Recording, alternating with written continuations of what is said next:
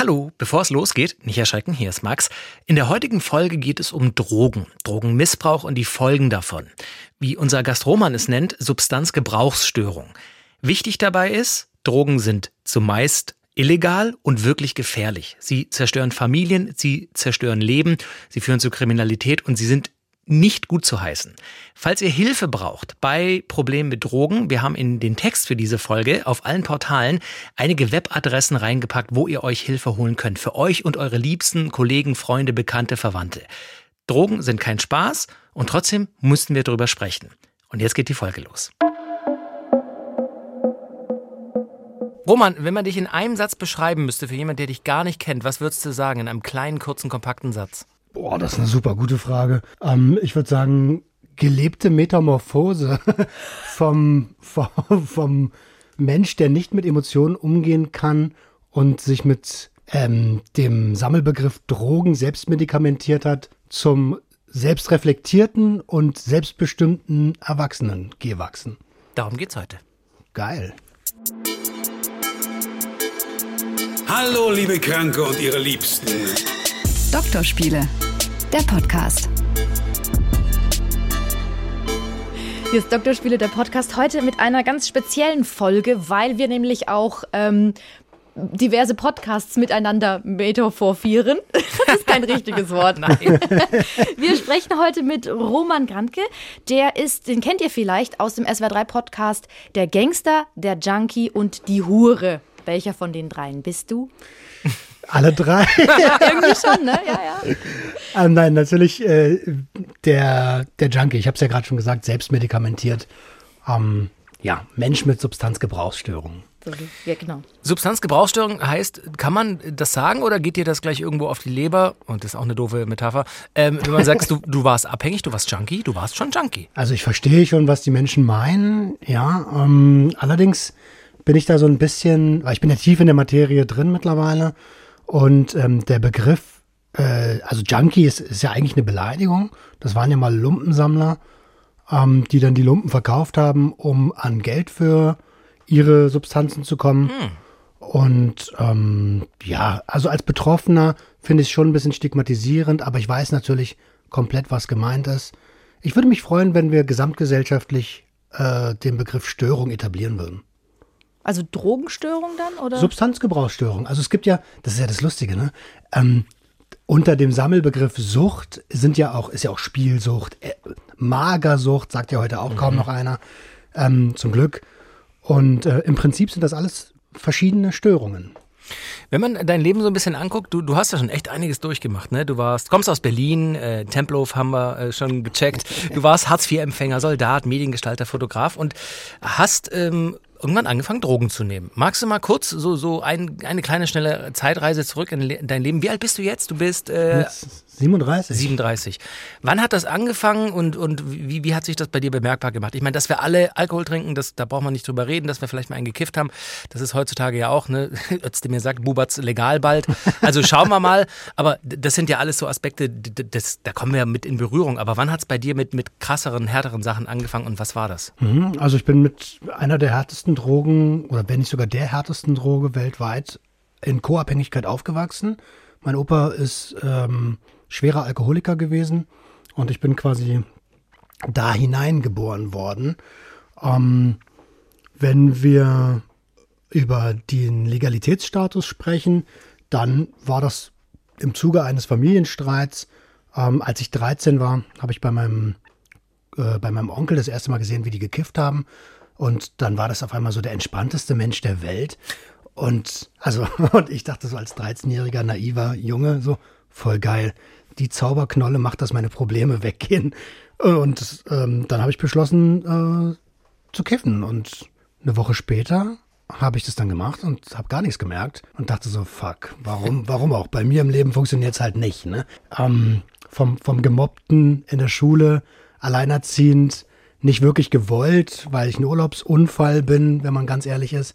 Und dann funktioniert noch nicht mal das Drogennehmen.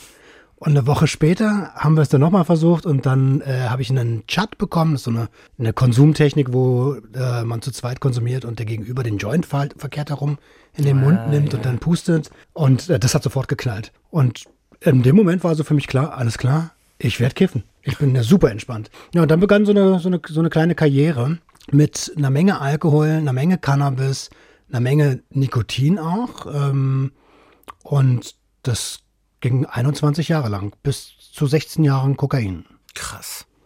Welche, also Kokain und Cannabis hatten wir schon. Ich finde es auch spannend, dass ja oft gesagt wird, äh, Cannabis ist die Einstiegsdroge. Ist es bei dir genauso gewesen? Nein. Nein. Alkohol ist ja, Ja, ja, ja, also ja, wenn genau. es das denn gäbe. Ja, ne? ja. Wenn, wenn man dafür ein besseres Bewusstsein hätte, ne? wenn es nicht Nee, so.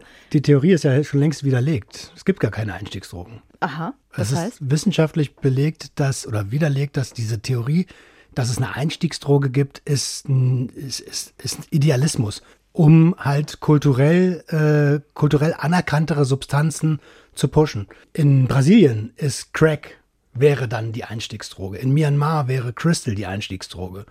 Es kommt halt ganz, ganz viel auf die Lebensrealität der Menschen an.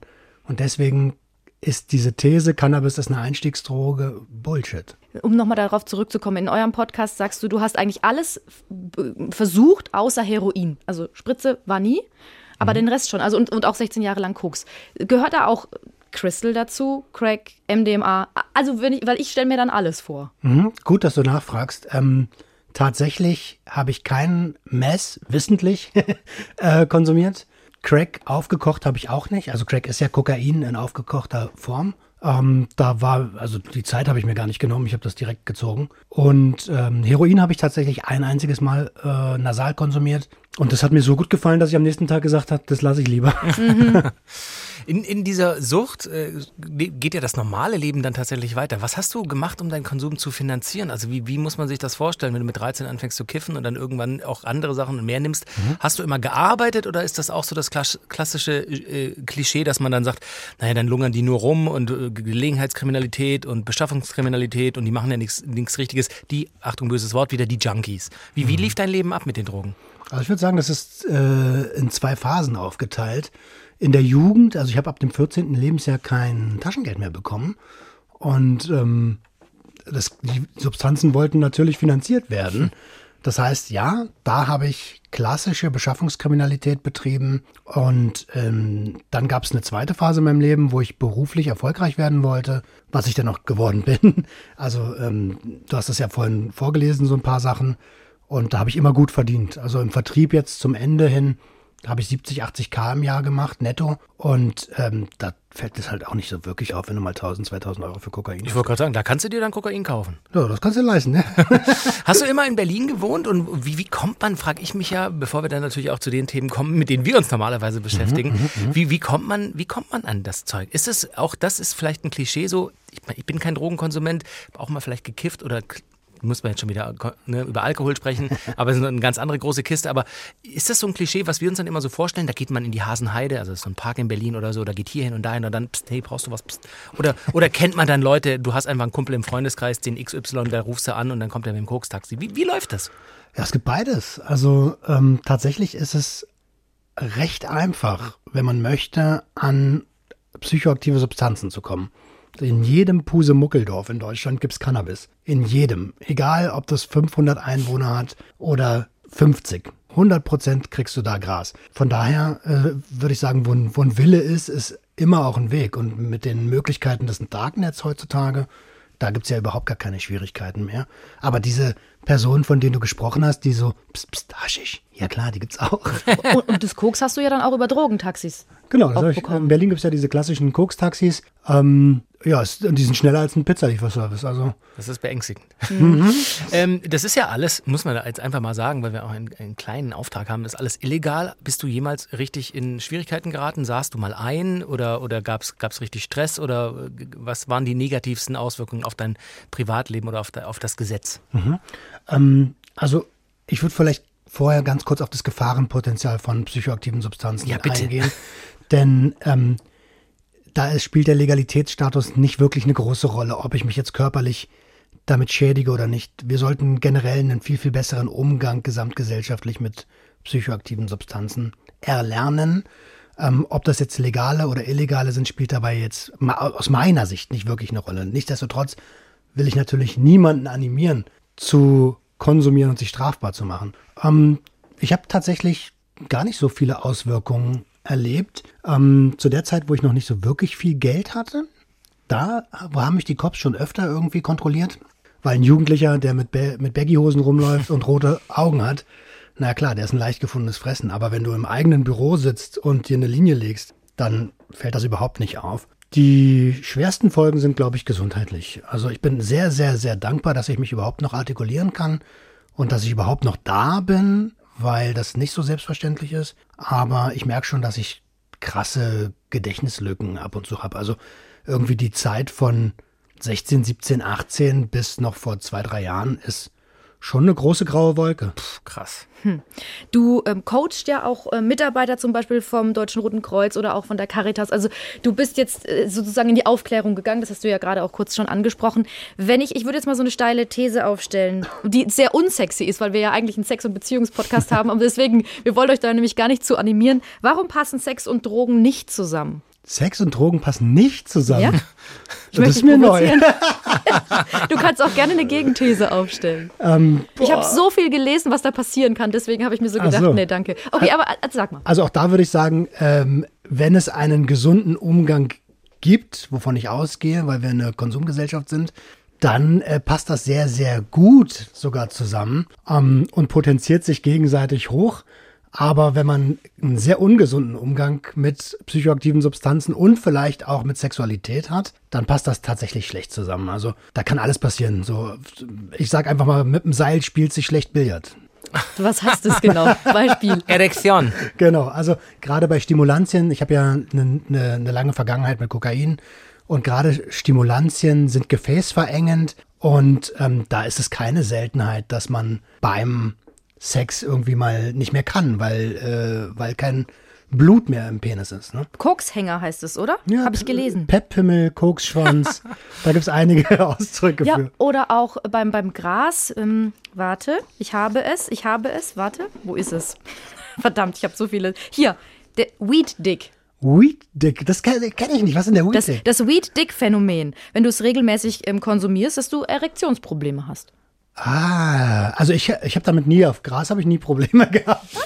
ähm, aber ich, ich glaube halt auch, dass das eine ganz individuelle Sache ist. Und auch da wieder, wie viel konsumiere ich denn eigentlich? Also klar, wenn ich mir jetzt gerade 9 Gramm irgendwie den Tag über äh, verabreicht habe und dann abends versuche noch Sex zu haben, das könnte nach hinten losgehen. Wie viel Joints sind 9 Gramm? Das kommt ja auf den Joint an. Äh, Naja, wenn ich jetzt ein bisschen Tabak mit reinmache und ein bisschen Gras. Ist- Weil ich, ich brauche immer so ein paar Bilder, weißt du? 9 Gramm kann ja, keiner, kann sich das keiner. ist so- so wie eine Schachtel Zigaretten irgendwie. So, was ist in der Schachtel Zigaretten 20? drin? 20, ja, 20 Joints so. Alles klar. Ich habe auch schon gekifft, ne? aber wenn ich 20 Joints rauchen würde, ich weiß gar nicht genau. Das war, also das war früher für mich irgendwie Standard. Tatsächlich in Ja. der, in der, in der Hochphase habe ich, deswegen habe ich auch die Zahl gewählt, 9 Gramm am Tag schon locker geraucht. In, die, in dieser Hochphase, magst du mal erzählen so, was hast du zu der Zeit gearbeitet oder war da gar nichts mit Arbeit oder, oder wie lief so dein Tag ab? Ich frage mich einfach so, was, was war so der tägliche Konsum? Und dann habe ich eine Anschlussfrage, wenn du das beantwortet Also hast. lass uns ganz, genau, äh, überfordere mich bitte nicht. ähm, tatsächlich in dieser, in dieser Cannabis-Hochphase hatte ich keine Arbeit. Da war ich, da war ich Hartz-IV-Empfänger, hatte keine Perspektive und war halt einfach ein perspektivloser, äh, junger Erwachsener, der überhaupt gar nicht wusste, was will ich denn überhaupt mit diesem Leben machen. Also ich hatte niemals irgendwie gedacht, dass ich mal 30 werde. Ich bin ganz dankbar dafür, dass es äh, anders gekommen ist. Und, und ja klar, also beschafft, äh, du hast gefragt, wie ich da rangekommen bin, ne? Ja, oder wie dein Tag dann da so ablief. Also was, was, was machst du dann Also, Tag außer Kiffen und rumliegen? Nicht viel, nee, also noch auf die Jagd gehen halt, ne? Ah, Okay. Ähm, ich bin morgens wach geworden und wenn du, mer- du merkst ja so, wenn du wach wirst, ne? Da sind deine Augen noch nicht so ganz offen. Und dann war mein erster Griff immer rechts neben's Bett, weil da schon eine Bon stand mit einem fertig gestopften Kopf. Krass. Und ähm, den habe ich dann direkt geraucht, bin dann nochmal nach hinten weggekippt, habe den Ofen noch umgestellt, manchmal ist er auch umgefallen, also Ofen ist Bon, ne? Ähm, und dann habe ich nochmal eine halbe Stunde, Stunde weiter gepennt, bevor ich dann irgendwie mich aufgerafft habe, mal was zu machen. Und dann habe ich geguckt, wie komme ich an Kohle. Ähm, und da gab es einige Mittel und Wege. In der Regel habe ich mich darauf beschränkt, Jüngere, die auf der Suche nach Anerkennung waren, abzuziehen. Ähm, soll ich da mal ein bisschen genauer Sehr gerne. also, äh, ja, das, da war ich noch in der Schule, so 16, 17 und ähm, wenn dann so die 13, 14, 15 auf uns zugekommen sind, dann haben wir ähm, für die äh, Haschisch besorgt und äh, ich bin nie unter 50 Euro losgegangen. Ich habe denen gesagt, ein Gramm Haschisch kostet 10 Euro, hat 5 Euro gekostet damals Ah, okay. Und ähm, habe da schon mal 100% Gewinn gemacht. Ähm, bei den Dealern gab es aber für 5, also ab 25 Euro gab es 2 Gramm dazu. Das bedeutet, ich habe 14 Euro, äh, für 14 Gramm gekauft. Und dann habe ich noch gesagt, ja, aber Moment mal, ich gehe ja nicht umsonst los. Das heißt, äh, zwei, dr- zwei, drei Gramm gehören auf jeden Fall noch mir. Das bedeutet, die haben manchmal für zwei bis drei Gramm Haschisch 50 Euro bezahlt und den Rest habe ich mir eingestellt. Sie wussten es ja aber auch nicht besser, ne? Nee, nee, die wussten es halt nicht. Aber das heißt, so früh schon fast so ein, so ein, so ein Deal, so, eine, so, so ein Scheme, wo du halt einfach Cash gemacht hast, um deinen eigenen Konsum zu finanzieren. Ja, äh, nochmal, ich habe kein Taschengeld bekommen, da wirst du kreativ. Ja, ja. In, de, in der Zeit, ne, so 16, 17, ähm, um dann auch mal zu unserem Thema zu kommen, da ist ja schon auch so die, die, die Sturm- und Drangphase auch untenrum. Hattest du, also seid ihr, wart ihr unterwegs in Berlin, wart ihr feiern, hast du Mädels kennengelernt oder war das Ganze dann auch ein Stück weit vielleicht hinderlich oder eher förderlich, dass du gekifft hast, dass du schon konsumiert hast oder so, oder ist man dann in der Clique? Wie lief denn das so auf Beziehungsebene, Sexebene ab? Äh, was für eine Ebene? also in dem, zu dem Zeitpunkt gab es das gar nicht. Also mein einziges Interesse war High sein und Hip-Hop.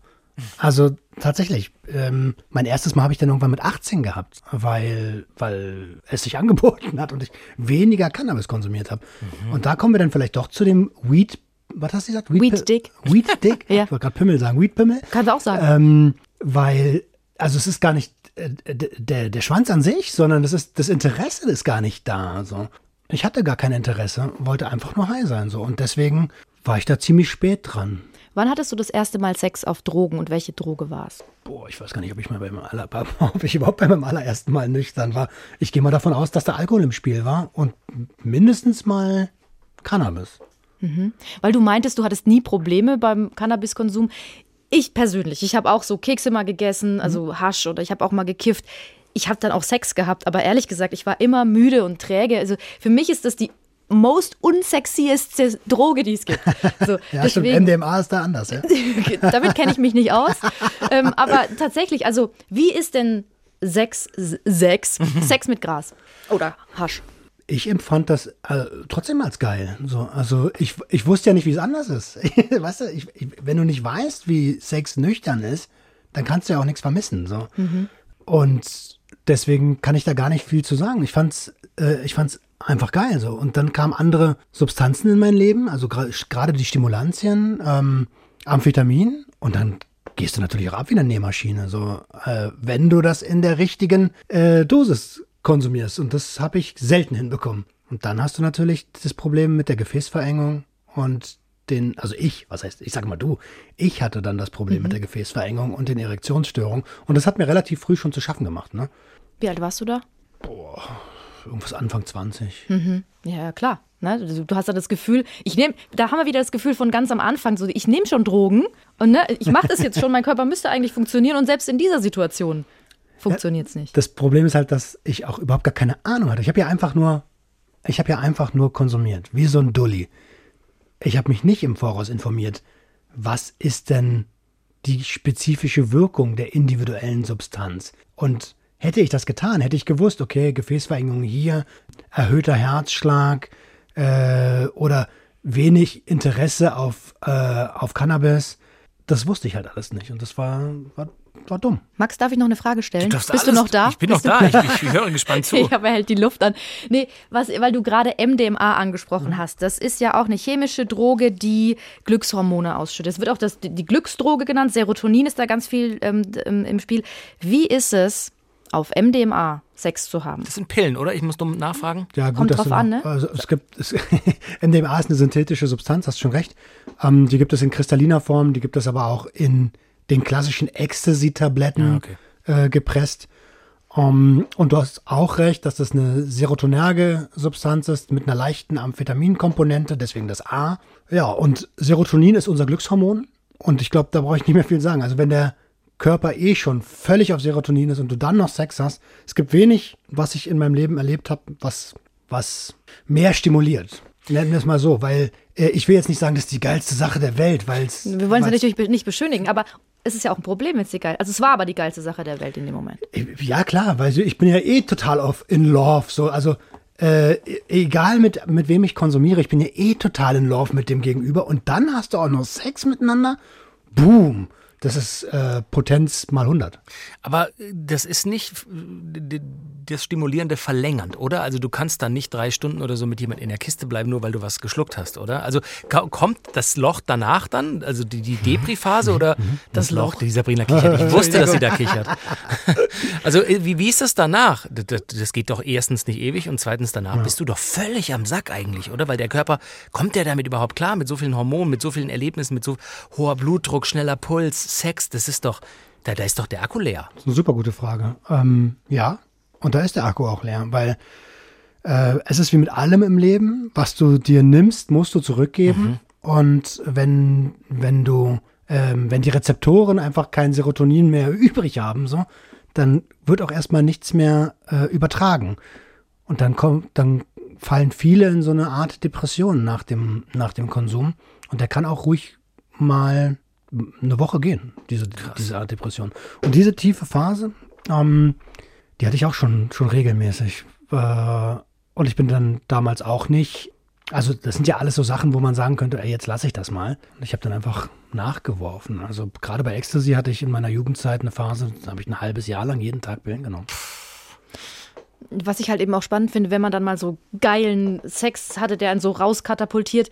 Ich kann mir dann vorstellen, dass es dann vielleicht, wenn es drunter, dass es drunter gar nicht mehr geht, weißt du? Also war, wie war das? Super guter Punkt. Das ist auch so eine Sache, dass ähm, also was Störungen, Erektionsstörungen hervorruft, weil es ist ähnlich wie mit der Pornosucht. Ich denke, da werdet ihr sicherlich auch schon drüber gesprochen mhm. haben, dass Pornos, äh, dass dieses höher, schneller, weiter Prinzip einen abstumpfen lässt. Und ja, also ohne Drogen Sex zu haben, war für mich sehr schwierig, ist teilweise immer noch sehr schwierig für mich. Und, und das kann frustrierend sein. Mhm. Und wenn du dann diesen, diesen Frust erstmal hast, so, dann bist du Druck ausgesetzt so, ja, und dann äh, hängt, hast halt einen Hänger, so, ne? Mhm. Ähm, ja, da, da sagst du was. Aber das, aber das kann man wieder lernen. Das ist aber sehr, sehr schwierig. Also, ja, wenn du da einmal vom Honigtopf genascht hast, so richtig, mhm. ne? Dann ähm, dann schmeckt der andere Honig nicht mehr ganz so geil. Mhm. Ich habe auch mal natürlich gelesen, was heißt natürlich, habe ich das gelesen. Ich habe auch mal gelesen, dass ähm, gerade dieses, dieses, ne, wenn, wenn der Kopf happy ist und dass sich der, das Gehirn immer wieder an diesen Zustand erinnert und es dann natürlich auch immer wieder fordert. Mhm. Wo kam der Punkt bei dir, wo du gesagt hast, hey, ich habe jetzt wochenlang, also gab es irgendwann einen Punkt der Selbstrealisierung, dass du gesagt hast, Alter, das kann doch nicht mehr weitergehen. Ich werfe jeden Tag was ein, ich habe nur noch High Sex, ich kann nur noch High Sex haben. Gab es einen Tipping Point, wo du gesagt hast, das war's jetzt oder, oder hat dich jemand anders darauf aufmerksam gemacht? Oder bist du auf die Fresse geflogen, buchstäblich, sei es mit dem Gesetz oder physisch? Wo, wo war der Punkt, wo es gekippt ist und du gesagt hast, ich gucke an mir runter, ich kann nur noch mit und nicht mehr ohne und ich bin fertig, ich, ich kann nicht mehr?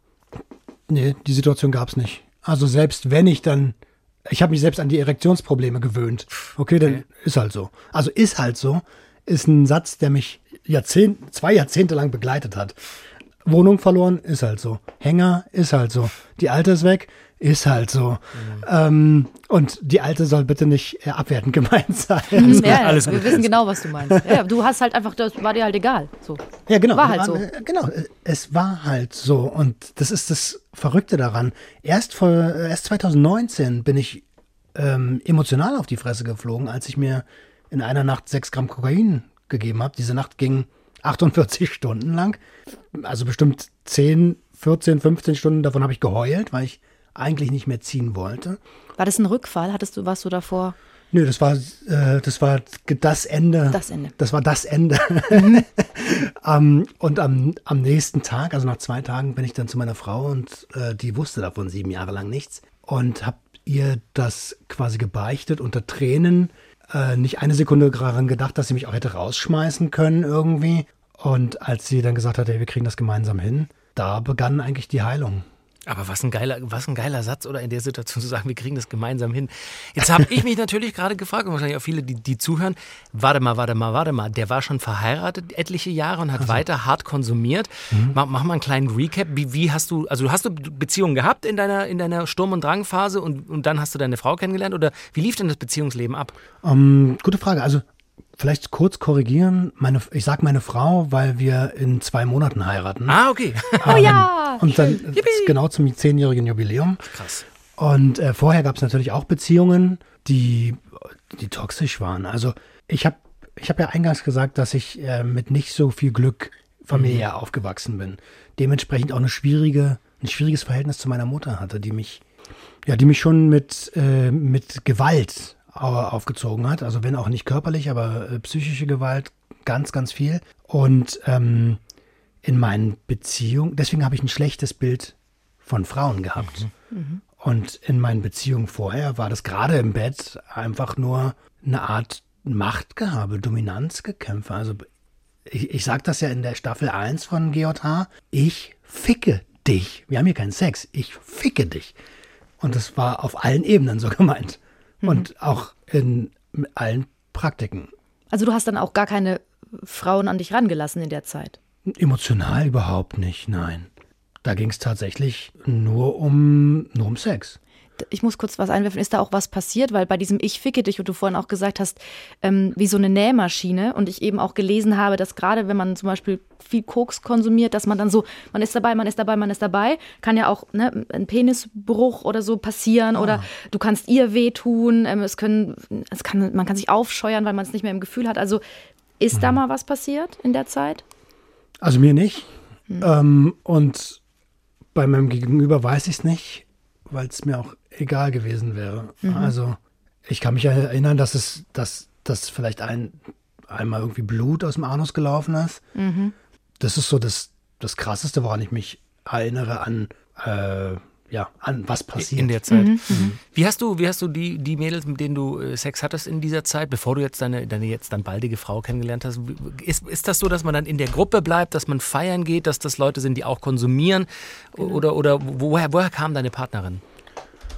Das weiß ich selber nicht so genau. Achso, stimmt, es ist ja eine dunkle Wolke diese Jahre, aber das, was du noch weißt. Äh, tatsächlich, nee, ist nicht beim Feiern kennengelernt. Ich bin, äh, ich habe eine Affinität für einen ganz bestimmten Typ Frau gehabt, muss ich an der Stelle sagen.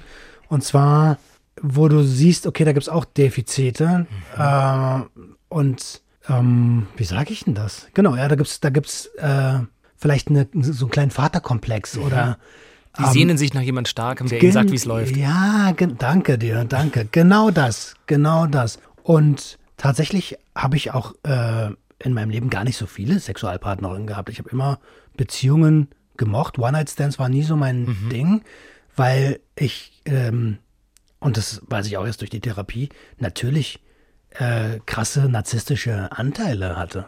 Mhm, wollte ich gerade sagen. Das klingt so ein bisschen so. Ein Narzisst sucht sich ja auch oft Opfer. Ja, ja genau so. Und, und ähm, ich hätte das nie als Opfer gesehen, sondern natürlich als die große Liebe, die dann irgendwie nicht funktioniert, warum auch immer. Ja, warum auch immer. Weil du hast mir. ja alles gegeben, ne? Also du kannst ja nichts dazu. Genau so. Und, Ja. und Anerkennung habe ich mir auch im Bett geholt. Ne? Also Mhm. wenn, wenn ich nichts an mir selbst liebe und ich nur ficken kann, so, äh, dann, dann, dann möchte ich dafür wenigstens anerkannt werden. Dann soll sie das wenigstens geil finden. Ja, richtig, genau. Ja, ja. Ähm, aber habt ihr dann auch zusammen konsumiert? Also waren das auch, auch Mädels, die dann mit, mit dir was geraucht haben oder gezogen haben oder so? Oder, oder war das immer nur dein Ding? Überwiegend, äh, überwiegend Alkohol. Ja, Ah, okay. also Alkohol war, war ja immer ein Faktor. Ist Ähm, bei den meisten oft ein Faktor einfach, ne? Das muss krass. man auch nochmal sagen, ne? Also, dass man was trinkt oder so oder mal was trinkt und mal über den Durst trinkt, das ist ja schon einfach allgemein gültig so. um sich locker zu machen. Ah, ja. Also das ist ja auch was, was, was, was die große Allgemeinheit sagt, die sonst nichts mit illegalen Substanzkonsum zu tun hat. Ja, um sich locker zu machen, trinken wir mal ein paar Piccolos oder sowas. Also, Aber gemeinsam Drogen, ich sag jetzt mal, illegale Drogen, wir müssen es immer äh, ne, differenzieren. ähm, tatsächlich mit, mit den wenigen One-Night-Stands, die ich hatte, da war auch äh, Drogenkonsum, also illegaler Drogenkonsum mit im Spiel, ne? Ja. selbstverständlich. Wie war es denn dann, wie hast du deine Baldfrau kennengelernt?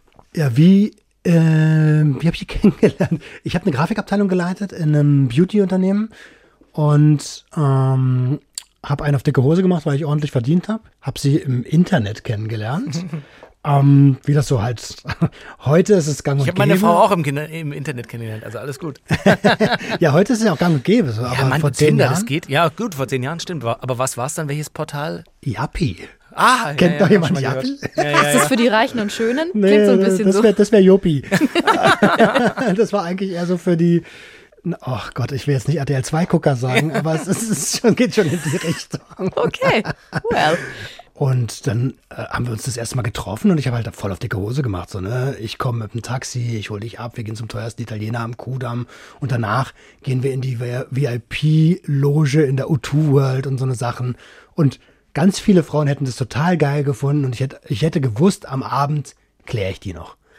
Und ihr war das alles scheißegal.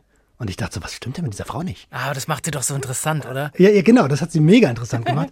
dann habe ich sie noch mit dem Taxi nach Hause gefahren und habe dann gesagt, ja, zu dem Taxifahrer, bleib mal hier, äh, du musst mich gleich noch nach Felden fahren. Da habe ich damals gewohnt. Und das fand sie irgendwie sweet und hat dann gesagt, willst du nicht noch mit hochkommen? Habe ich den, den Taxifahrer äh, abgeblasen. Und ähm, ja, wir haben tatsächlich die ganze Nacht nur geredet. So total neu für mich.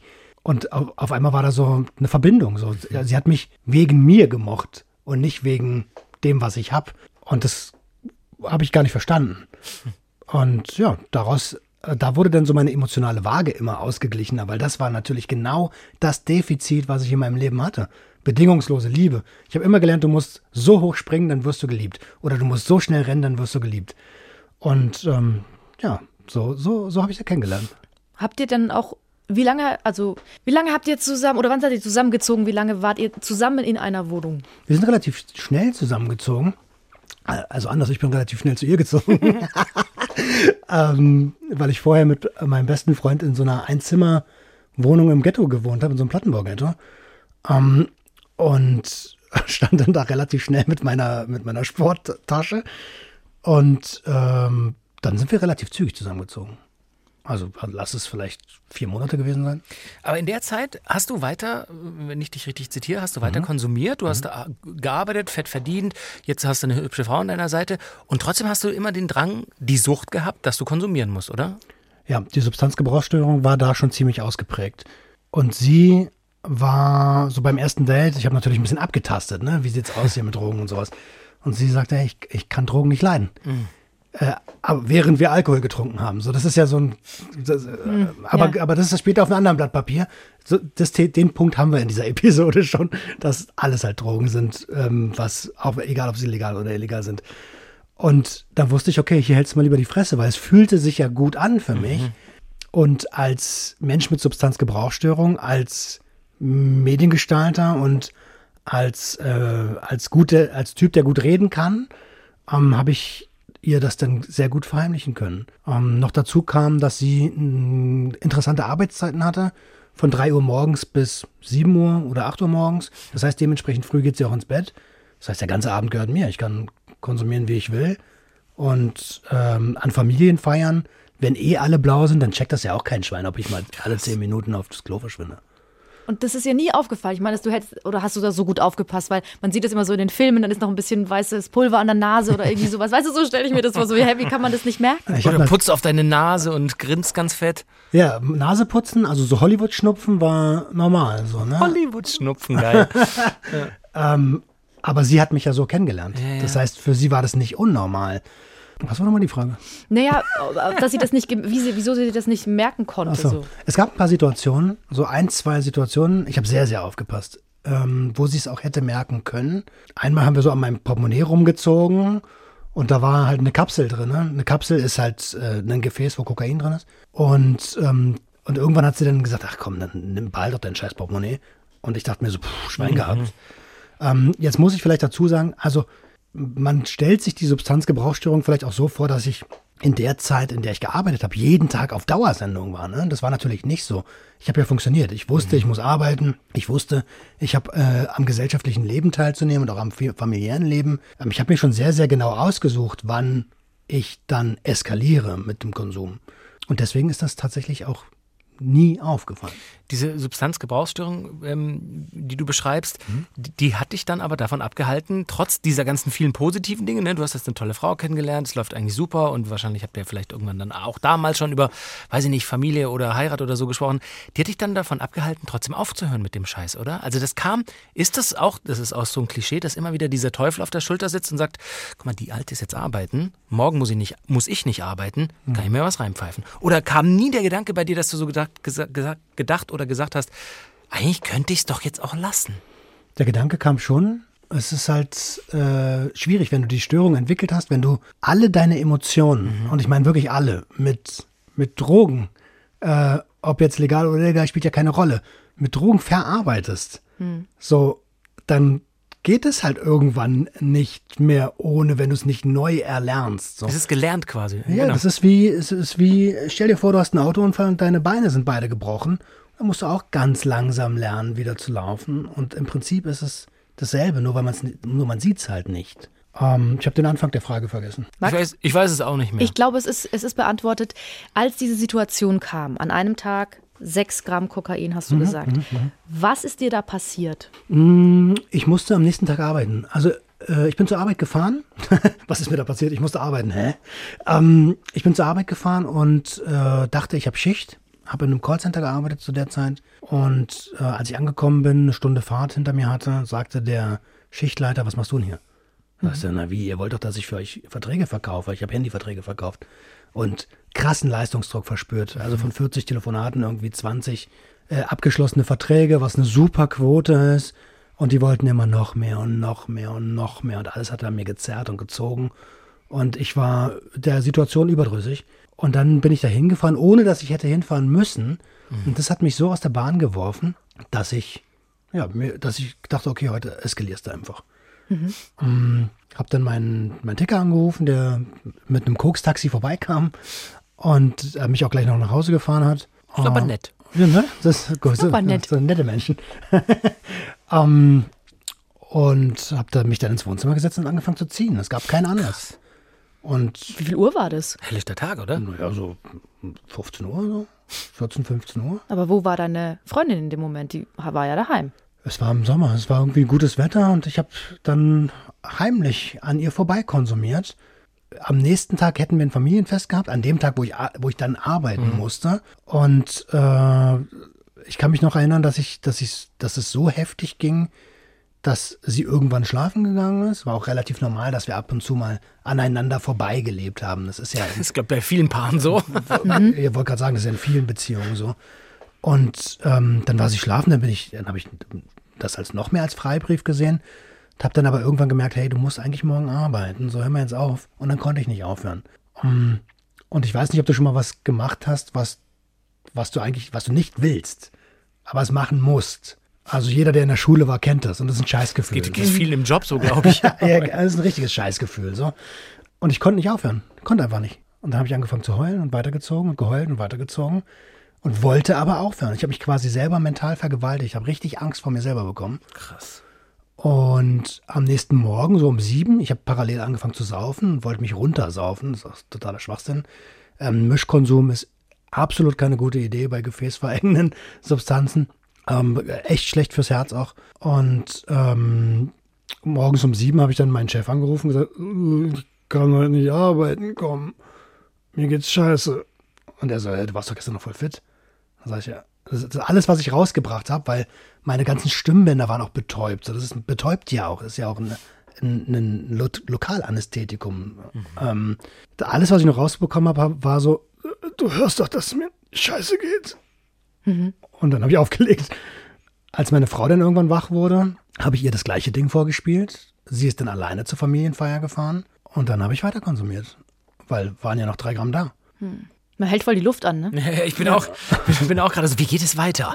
Zwei Songs dann mehr. Nein. Ähm, aber es kam dann natürlich zum Breakdown. Du hast es ihr gebeichtet und dann hat sie ja gesagt, anstatt wegzulaufen, hat sie gesagt, wir kriegen das zusammen in den Griff. Wie viele Jahre bist du jetzt schon clean und das ist ja fast schon eine rhetorische Frage auf einer, auf einer Skala von 1 bis 10. Wie froh bist du, dass du den Teil deines Lebens hinter dir gelassen hast? Ja, das ist tatsächlich eine rhetorische Frage. Also, ähm, obwohl ich an der Stelle vielleicht antworten muss, wie es nicht jeder erwartet. Ich liebe Drogen. Und zwar legal und illegal. Ich liebe Rausch und ich glaube, dass Rausch per se nichts Schlechtes ist.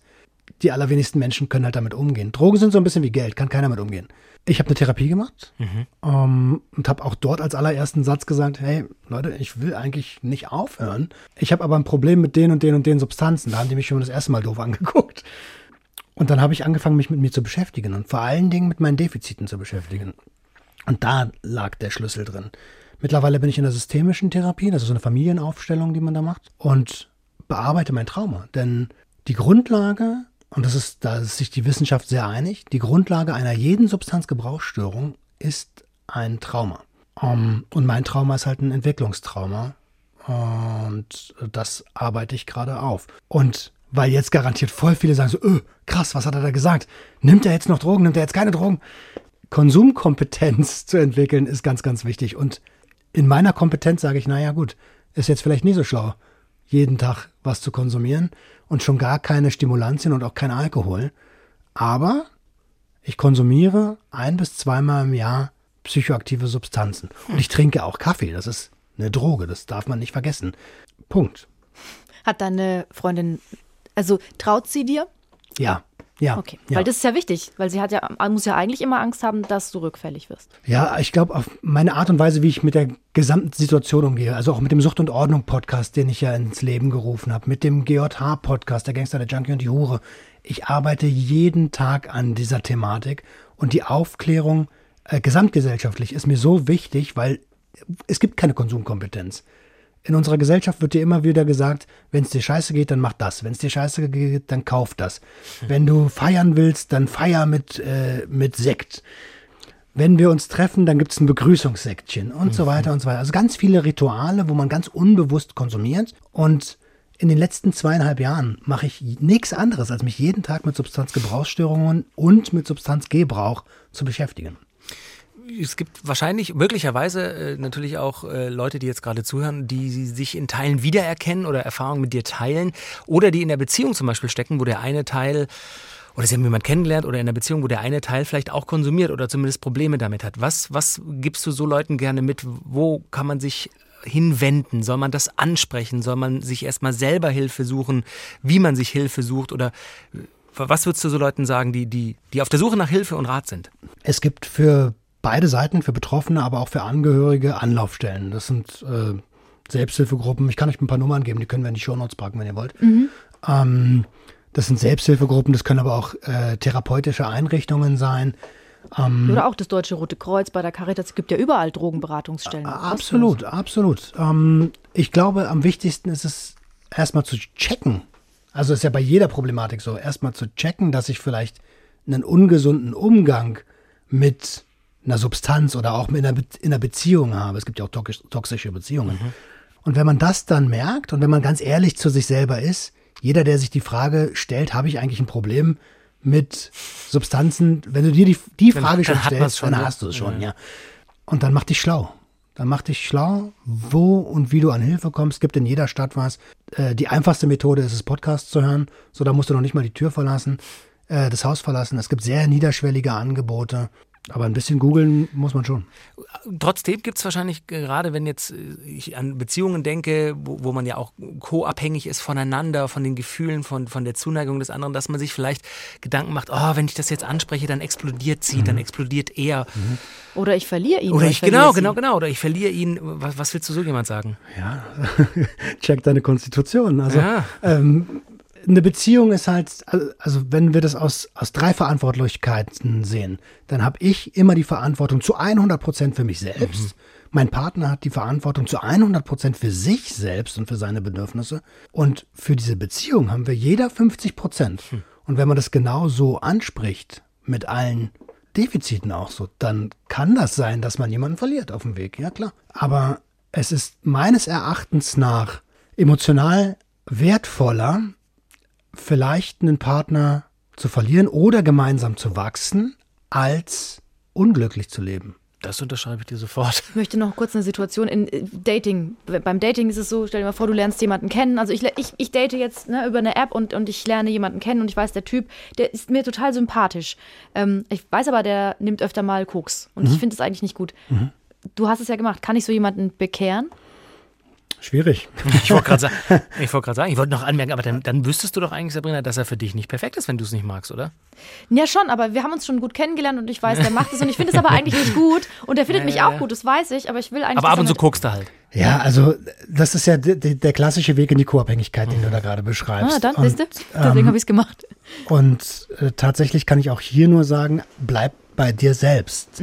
Ähm, weil jemanden bekehren funktioniert nicht. Also die Kirche hat das versucht mit Gewalt global. Hat nicht wirklich funktioniert. So. Äh, Es wird, der War on Drugs ist ja eine Art Bekehrung seit 70 Jahren UN-weit. Und die Prohibition ist so ziemlich das schlechteste äh, Mittel, um Substanzen wegzubekommen vom Markt, das es gibt. Ah, Es, ist, es geht nur über Aufklärung. Und was man immer machen kann, ist seine eigenen Gefühle frei auszusprechen, ohne Vorwürfe zu äußern, sondern du könntest in der, in der äh, Situation sagen, hey, ich fühle mich damit nicht wohl, wenn du konsumierst. Und das merke ich bei mir und bleib dabei auch nur, bleib auch nur bei mir. Wollen wir da mal drüber reden? Und dann bist du schon ganz weit, weil dann bist du in einem Gespräch mit ihm und kannst mehr Informationen sammeln und auch ein bisschen eher heraushören, hm, was erzählt er mir denn jetzt da eigentlich oder sie? Warum macht er das oder sie?